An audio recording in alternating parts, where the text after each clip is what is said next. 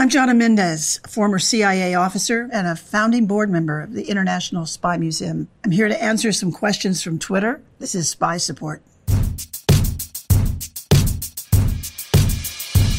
At Spicy Lime 415 asks, do spies have anxiety? I think all spies have anxiety. You want to make sure you're not setting someone up for a situation because you forgot a detail. When the anxiety really kicks in, though, is when one of your people is incarcerated, is arrested. In Moscow, I felt anxiety all the time. Moscow, I thought, was kind of scary. In 1985, 10 of our Russian assets were arrested and executed, 10 of them in a summer. That kind of anxiety is built into the job. There's nothing you can do about it except when you're working make sure that you absolutely respect the protocols that we have to go through, the level of detail that's required to carry off an operation. At Rosemary Chalet, one asks, What are CIA handlers? What you're calling CIA handlers, I'm calling CIA case officers. They get the requirement from the government. We want to know about nuclear program in this country A. They go to country A. They go looking for people who know the information about country A. Once they meet them, they try and recruit them to work for us. And then we get the information back to our policymakers. Cut and dry. At IMK Johnston, has anyone seen the movie Argo? Just about to watch it. The story in the movie Argo is really a great demonstration of the kinds of things that, that CIA may find itself involved in. A rescue of six perfectly innocent American diplomats didn't have anything to do with espionage except that the rescuer happened to be a spy, my husband. Tony Mendez. They used Hollywood as a cover in that instance. A cover organization in LA to cover the operation.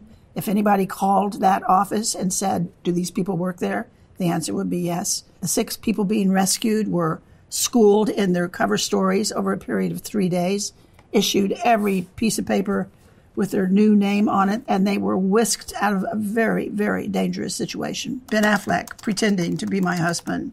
That was interesting. At S. Holton, RVT, asks Did you know there's a CIA position titled Chief of Disguise? How freaking cool is that person? I was Chief of Disguise for two years. I was Deputy Chief of Disguise before that. Chief of Disguise has a worldwide staff. We always have in the back of our minds this memo that the person, the foreigner, is going to take back to his office and say, Oh, I met with this American. And everything in his description of the American that he met is going to be wrong from the hair color, length, is it curly or not? Color of eyes, it's going to be wrong. Does he wear glasses? It's going to be wrong. Does he smoke? Is he married? Does he have a gold chain around his neck? All of that is wrong. It's a disguise. And it keeps our officer safe. At Pybreep Pro asks CIA, MI6, and KGB, FSB, how do they develop soft skills like situational awareness, social engineering, blending in and creating believable cover stories? What combat training do they receive? CIA had a paramilitary capability and decided to more or less step away from it. After 9 11, CIA stepped back up to paramilitary and has embraced it. I know they do train in, some of the harder skills in shooting in driving and being in hostile situations. We have a facility where we train people. It's called the farm. A lot of people have heard of it. The farm is located uh, south of Washington, D.C. They actually put on diplomatic events at the farm, and you are uh, an attendee all dressed up. And there's someone in that room who has information that you're looking for. And part of the training is to see if you can narrow it down to that person by just having conversations at Sigma Theory ask what makes a good spy. What we're recruiting for when we're looking for spies, and we're talking about case officers here, is a charismatic, intelligent, well educated, well traveled guy, mostly, but it's more and more women. Someone you'd meet somewhere and you'd instantly want to be their friend. There are people like this around the world. Our job is to find them because we cannot teach them that. We can teach them everything else they need to know once we get them on board. But that charisma, they have to bring it in the door with them. At Mary Marciniak asks, no signs of me being followed. Me, am I being followed? Seeing someone who looks suspicious once is not such a big deal. If you see that person again, that's interesting. That's a coincidence. But the third time, starting to approach confirmation that that person is sticking with you for whatever reason. There were lots of ways around it. We would go into a place and go out another door. We would go into a place and come out looking different. We would go into a place and someone looking just like us would come out. Next question. You know the whole spy thing is cyanide and a fake tooth where they bite down and poison themselves. How often do you think those go off accidentally? Like someone is just enjoying a nice hard candy and then oops, dead. In my 27 years, I only knew of two instances where we gave out cyanide, and I knew where they were because the steel box containing it was in my safe. The Russians floated stories around that if they caught their people spying for America, they would feed them feet first into a crematorium alive. Most people in Russia that spied for us had that in the back of their minds, and they thought they'd rather take the cyanide themselves than take the chance that the Russians meant that and would do it. It was very effective we didn't hand it out like it was candy. It wasn't candy. It was lethal. And I do know that cyanide really, really works. At Jenny X asks, does anyone know of a good small spy camera? I was a photographer when I first joined the CIA. That was my gig. And this camera was part of my account. This pin camera, a camera in the end, inside of the camera is a film cassette, and inside of the cassette is a little piece of film it's about 13 inches long. It'd have 100 black dots on it after you develop it, and each black dot would be an 8.5 by 11 page of information. Where the paperwork is lying from his last meeting, we only gave these pens to people that could get right up to the person who was making the policy we were after. You had to hold it at a certain distance. You can take the picture. This is a KGB lighter. They were actually technically very, very good, so I can't disparage it. But if it was a CIA lighter, it would actually light. At underscore Reese asks, do spies get paid a lot of money like people who spy on other countries? And the answer at underscore Reese is no. They don't pay us enough. They pay us flat government salaries, just like anybody else. You work at GSA, you work at IRS, wherever you work in the government, we're on the same pay scale as them. Now, the assets that are working for us, the foreigners who are providing us with the intelligence that we need. Depending on the value of the intelligence, they can make big amounts of money. There's a man in this museum, Adolf Tolkachev. It's called the billion dollar spy because of the intelligence that he gave to the Pentagon. While we didn't pay him a billion dollars, the Pentagon said his intelligence was worth a billion dollars. Adolf Tolkachev made a lot of money, except that he got caught and then they executed him. So I don't think he had time to spend it. At Taku underscore zero underscore zero, he says it's crazy how the CIA has three levels of disguise. Like it sounds fun to go to level three to like your high school reunion. I basically break disguise down into two levels. You have regular disguise and you have advanced disguise. Regular disguise is what you think it is. It's mustaches and wigs and all the accoutrements that you can put on to change the way you look. Advanced disguise takes it way up to another level where you're talking about wearing masks. We would actually make prostheses. This is a sample of a mold of a nose. We're going to change a nose on a face using one of these. We could change your teeth if we thought it would make a big difference. We can change almost anything. At will fight for you. How many CIA assets and spec ops units do you think the U.S. has on the ground in Ukraine right now? My answer would be uninformed, but a pretty confident mini. At Aaron Jack 24 says, I want to see one of these five second masks in real life.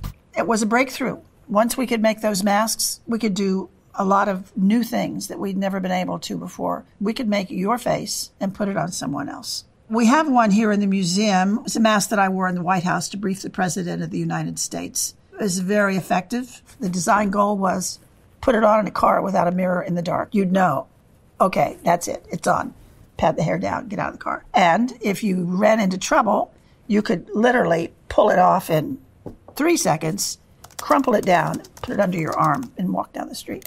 At Head Funny asks, real life spies are never attractive, are they? It would be detrimental to the job. Our model of the little gray man, which is a model we actually used all the time, the idea was we wanted you to be so unnoticeable that people wouldn't even remember if you had gotten on and off of their elevator. We don't want you to attract attention. The CIA doesn't use seduction as a tool. I have to say, on the other hand, that the Russians do, and they have in the past. The East Germans used male swallows. They used good looking men to go in to West Germany and recruit the secretaries of the heads of state. They did that successfully.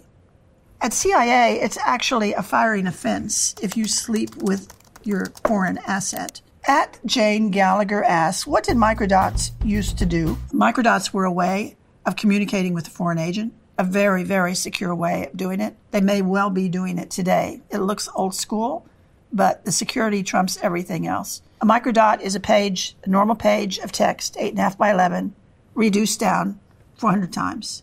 And what you get at the end of that reduction is a dot, a tiny black spot. There are two of them on the back of this stamp.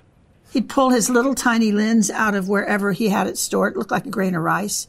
He'd put it in the hole in the card, get some spit, pick up the dot, put it on the end of the thing, and hold it up to a light, and he could read an 8.5 by 11 page text. It was a very, very secure way of communicating with an Asian. At Jiri Risanen asks, aren't all diplomats spies by definition? All diplomats, Jiri, in answer to your question, are not necessarily spies, but some spies can be uh, considered to be diplomats for cover purposes. Diplomatic privileges keep you safe. They keep you out of trouble. They get you out of a country when things fall apart. You are somewhat untouchable when you have diplomatic cover.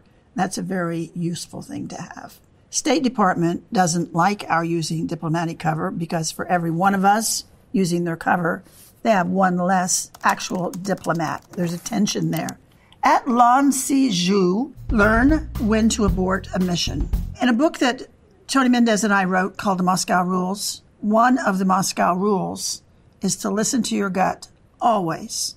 If you're on your way to do anything and it doesn't feel right, abort the mission. And at CIA overseas in the station, the chief of station always knows there's no shame in coming back and saying, I can't even explain it. It didn't feel right. I aborted the mission. We'll reschedule. We'll do it again. It was one of our rules. At Stephen to the Mask asks, I'm very interested in whether or not American spies do have real families and real friends, or is everything in their lives a lie? You have uh, a choice to make when you are undercover at CIA whether to tell your family or not. I think most people do tell their family because it's hard to do a lot of what we do without without a supportive family. It's your friends that become the issue. Most of us, almost all of us, have to live our cover with our friends.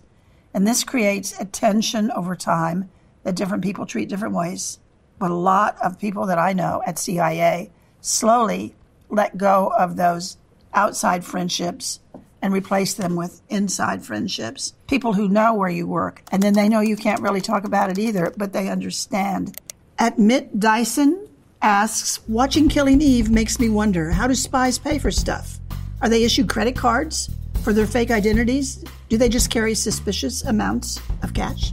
We do not carry suspicious amounts of cash if we can help it.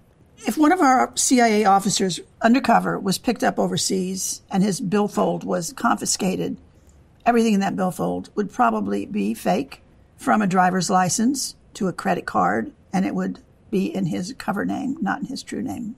If it's on paper or plastic, we can make it officially for government use in the CIA. We can, and we do.